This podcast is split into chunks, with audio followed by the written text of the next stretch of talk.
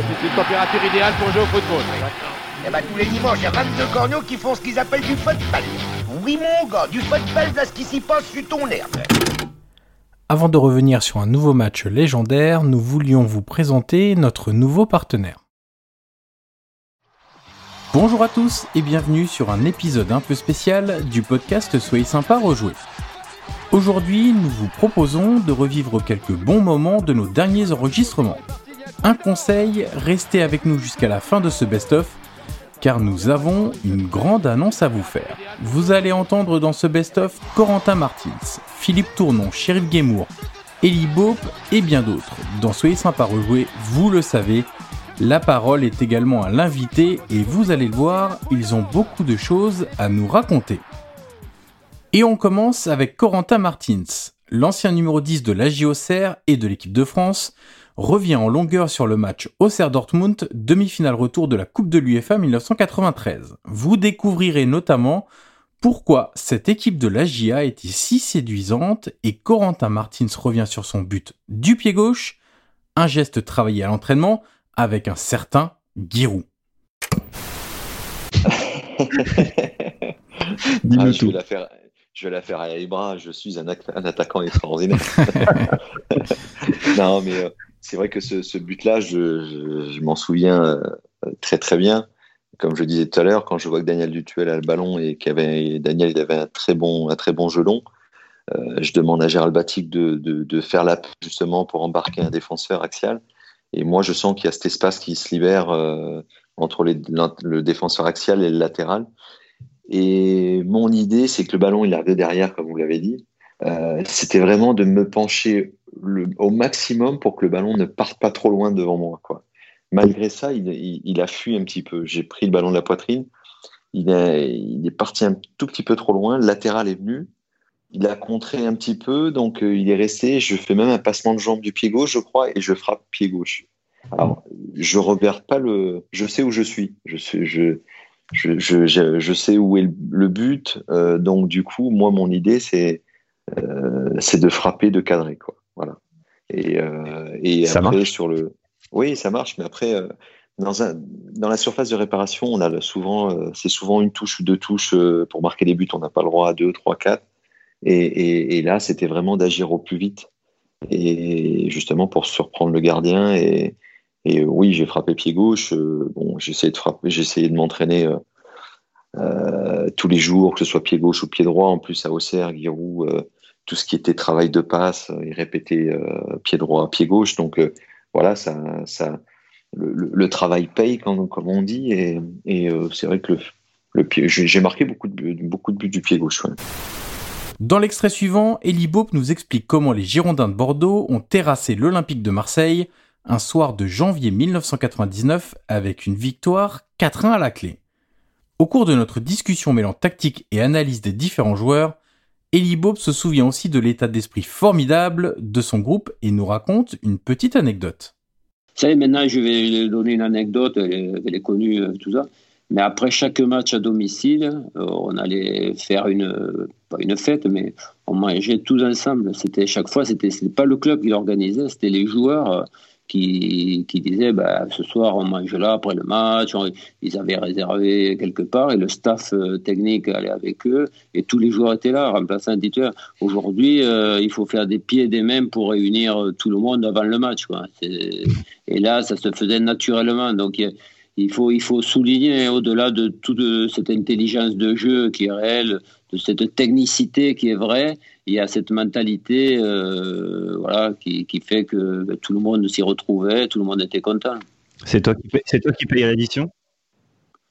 C'est difficile, hein, j'ai retrouvé partiellement ça avec certains groupes par moment et tout, mais une telle force euh, collective euh, sur, sur une saison ou deux ou un peu plus, c'est, c'est très rare. Hein. C'est, voilà, c'est l'alchimie entre des joueurs qui viennent de, de, leur formation, de, le, de leur euh, famille aussi, parce que euh, on n'en parle pas, mais les liens entre les, les épouses, euh, les enfants, tout ça, ça, ça, contribue à faire un club. Hein, on avait instauré par exemple les, anniversaires des, époux, les anniversaires. Ça, c'était Aimé Jacquet qui avait déjà cette idée-là et on l'avait perpétué au Girondin de, fêter des, choses ensemble de la vie de famille. Et tout ça, c'est très propice à vraiment une dynamique positive euh, de l'équipe. Philippe Tournon a été le responsable des relations presse de l'équipe de France pendant plus de 30 ans. Il se souvient dans notre épisode consacré à France-Ukraine de novembre 2013 du travail de Didier Deschamps, Guy Stéphane et Noël Legrette pour rebooster les joueurs après le barrage aller d'accession à la Coupe du Monde 2014, perdu de façon dramatique 2-0 en Ukraine. Avant donc, un match retour de folie et une victoire 3-0.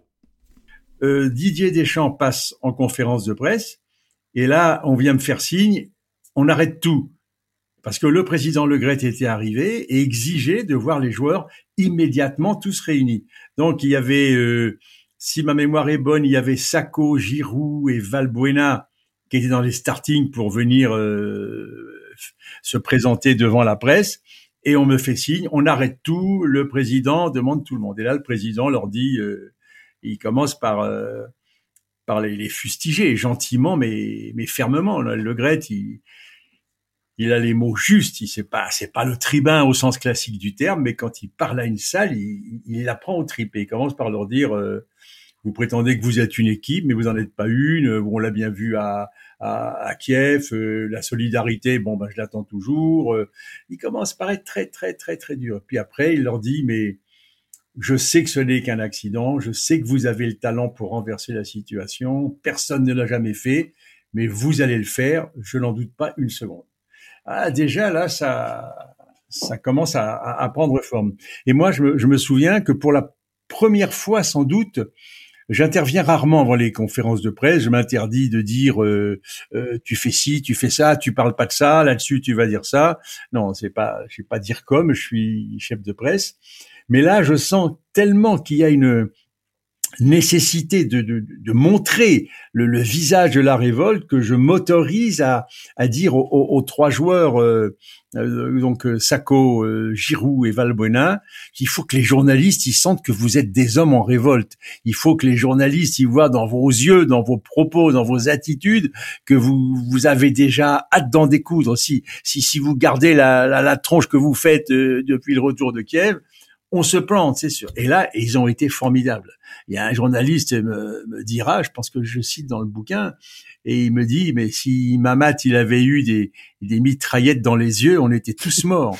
et, ils, ils, ont été, ils ont été parfaits, quoi. Et ils traduisaient bien. C'était pas seulement une attitude, c'était pas seulement une posture, Didier avait su trouver les mots. Dès le samedi soir, il avait commencé par euh, prendre des petits groupes, euh, des petits entretiens individuels par petits groupes. Et Guy Stéphane s'y était mis aussi. Il y a eu tout au long de la journée de dimanche un, retournement de, la situation, des attitudes et des postures. Et, cerise sur le gâteau. Euh, le, dimanche soir, on avait programmé, on l'a pas fait en catastrophe pour ça, hein, mais comme on le faisait de temps en temps, il y avait un, un film qui nous était proposé en avant-première. Et ce dimanche soir, c'était La Marche avec euh, Jamel Debbouze. C'est l'histoire, je pense, mhm. de, de, de, musulmans qui, qui, partent de Vénitieux pour dénoncer le, le, racisme. Enfin, j'ai plus tout ça très précisément en tête, mais le thème c'était ça. Et ils partent à une cinquantaine de Vénitieux et ils arrivent à plusieurs milliers à Paris et une manifestation géante. Donc, ce film avait pas mal euh, remué les, les joueurs et le staff. Et Jamel Debbouze, qui était là, euh, a pris la parole à son tour et il a dit aux joueurs euh, vous voyez tout est question de volonté. Euh, euh si la cause est bonne euh, on peut on peut se dépasser on peut renverser les montagnes. Vous la cause elle est bonne forcément. C'est l'équipe de France c'est le maillot. Vous allez le faire j'en doute pas et tout et ça avait aussi fait son son petit effet. Donc voilà cette journée du, du dimanche a été vraiment exceptionnel à tous égards. Franck Ribéry et Ariane Robben font-ils partie des meilleurs joueurs de l'histoire du Bayern Munich? Patrick Guillou, spécialiste de la Bundesliga à Beansport, revient longuement sur le passage de ces deux joueurs en Bavière qui ont eu une influence importante pendant plus de dix ans. C'est-à-dire que le Bayern, on a du mal à s'imaginer, mais avant la pandémie et avant avant la Covid, c'est les Beatles et les Rolling Stones en concert. C'est-à-dire que vous allez aux séances d'entraînement euh, quand c'est pas huis clos, euh, il y, a, y, y a 3000 personnes. Euh, ils, ont, ils vont jouer à l'extérieur à Schalke, ils vont à l'hôtel, il y a 5000 personnes qui les attendent. ils jouent tous les. C'est le FC Hollywood, hein, c'est un, un, des surnoms. Oui, mais le, le, le FC Hollywood, c'est Offenberg, c'est Basler, c'est c'est c'est Stroun, c'est Trapattoni, c'est encore autre chose. Là, là, c'est vraiment, on, on, on, vient de voir, on vient voir les Harlem Globetrotters en tournée voyez et, et, et, on n'est pas déçu parce que le niveau d'excellence, il se passera toujours quelque chose. Et donc du coup, euh, Ribéry et, Robben, euh, Franck quand il est arrivé avec euh, avec son côté espiègle, on, a en mémoire les, les, les, les, 10 années ou les 11 ans de, de, Ribéry au, au, Bayern, mais mais mais mais c'est quand même Ribéry qui met un seau d'eau sur la tête à Oliver Kahn quoi. Oliver Kahn, si vous voulez qu'il rigole, euh, vous allez à la cave avec lui, quoi. Vous jamais vous allez voir, vous allez voir, vous allez voir un sourire. Tandis que là, euh, euh, c'était Ribéry par-ci, Ribéry par-là. Ensuite, il a trouvé des compères qui ont marqué aussi l'histoire parce que son entente avec Luca Toni avant que Fantral arrive. et, et, et, donc. D'ailleurs, ils sont présentés le même jour. Ils arrivent le même jour, ils sont présentés le même jour, Luca Toni et, et Franck Oui, mais, mais, mais, parce qu'ils se sont, ils se, ils se sont trouvés. Donc là, une fois qu'on a, on a donné le cadre sur l'aspect humain, euh,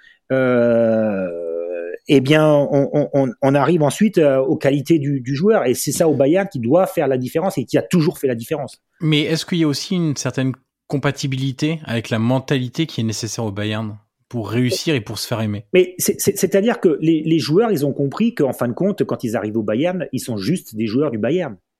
Vous voyez, c'est, c'est pas, c'est pas euh, la, vente des maillots, la vente de, de, de merchandising et le, et le truc.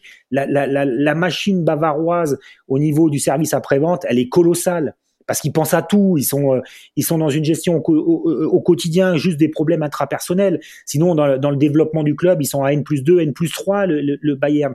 Donc, quand ils rentrent, euh, c'est d'abord que tout l'ensemble, le, staff, euh, le, département scouting euh, et ensuite euh, les dirigeants sont convaincus qu'il va apporter une, plus-value.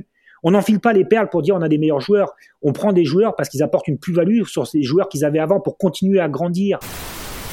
À travers le quart de finale entre le Brésil et la Belgique de la Coupe du Monde 2018, nous sommes revenus sur la politique de formation en Belgique avec Guillaume Gauthier. Le journaliste parle de la génération dorée, des actions mises en place par les clubs belges et revient également sur les derniers joueurs à avoir émergé. Bah, à l'époque, Eden Hazard, il, a la possibilité d'aller à Anderlecht, euh, mais ça ne se fait pas parce que euh, ses parents voient que le, plan proposé par Lille est beaucoup plus avancé. Et je pense que maintenant, ça n'arrive plus. Enfin, euh, maintenant, les, grands clubs belges peuvent proposer un, un, plan de formation de qualité. On a même un peu la situation inverse où on a un club comme Genk qui attire énormément de jeunes talents internationaux parce qu'ils ont vu que Genk euh, faisait la promotion de leurs jeunes talents et que souvent un joueur qui, passe par Genk et qui est transféré, bah, ces dernières années, on a eu euh, Khalidou Koulibaly, euh, Courtois, De Bruyne, Malinowski euh, et euh, Milinkovic-Savic. Donc Léon Bailey, il y en a vraiment plein. Et la Belgique est vraiment devenue un tremplin pour les jeunes étrangers, mais aussi pour les jeunes Belges. Et on leur donne assez rapidement leur chance ce qui fait que euh, partir comme Hazard l'a fait, ça n'arrive plus. Ce qui arrive encore, c'est euh, il y a un jeune talent d'Anderlecht, Romeo Lavia, qui joue maintenant avec l'équipe euh, réserve de Manchester City, qui est parti récemment d'Anderlecht. ça, c'est encore des sirènes contre lesquelles la Belgique ne peut pas lutter. Et d'ailleurs, il y a une génération qui était considérée comme très talentueuse, qui a été un peu perdue comme ça. Pour finir cet épisode best-of, Sheriff Gemour, journaliste à SoFoot et spécialiste du football néerlandais, nous accompagne pour parler de la génération dorée de l'Ajax qui remporte la finale de la Ligue des Champions 95. L'un des joueurs clés de cette épopée européenne, le Finlandais Yari Litmanen. Et vous allez le voir, tout le monde est unanime autour de la table. Litmanen, il avait un double registre, à savoir, euh, bon, entre guillemets, milieu numéro 10, euh, euh, c'est ce qu'expliquait Van Gaal, Van Gaal, euh, c'est que justement il avait deux registres. Il pouvait très bien être euh, finisseur en, 9, parce qu'en fait Ronald de Bourg c'est un faux neuf. Hein. C'est un attaquant, mais euh, c'est pas exactement le, le, finisseur dans la boîte. Litmanen a beaucoup marqué pendant cette campagne, et c'est pour ça qu'il était très dur à prendre. C'est ce que disait euh, Baresi. il disait, on savait pas trop. il y a encore le marquage individuel à l'époque, hein, faut pas oublier. Hein. Ouais. Donc, bah voilà, il est quoi? Il est 10, il est deuxième attaquant, il est attaquant de pointe. Donc voilà. Ceci dit, pour la pour la finale, voilà, c'était assez fermé. Donc le Milan a beaucoup appris des, deux matchs qu'ils ont perdus en poule, et ils savaient qu'il fallait pas laisser d'espace aussi bien aux attaquants, enfin aux ailiers, Overmars et, et Finidi. Et pareil pour Litmanen. Et en plus, Litmanen, le jour du match, il sortait de blessure. Donc, euh, il n'a pas été euh, vraiment, vraiment au top. D'ailleurs, il est remplacé à la fin. Mais j'en dis pas plus. Voilà pour notre épisode spécial best-of. C'est désormais l'heure de la grande annonce. Soyez sympa rejouer se refait une beauté et change de format après deux années d'existence. Rassurez-vous, nous allons encore évoquer des grands matchs de légende, mais ils seront racontés de manière différente et la deuxième bonne nouvelle, c'est qu'il y aura deux fois plus d'épisodes. Nous espérons par ailleurs pouvoir refaire des enregistrements live dès que les conditions sanitaires le permettront avec au programme des quiz et des surprises. Je profite enfin de cette occasion pour vous remercier de nous suivre toujours plus nombreux et je vous dis à très vite sur Soyez sympa rejouer.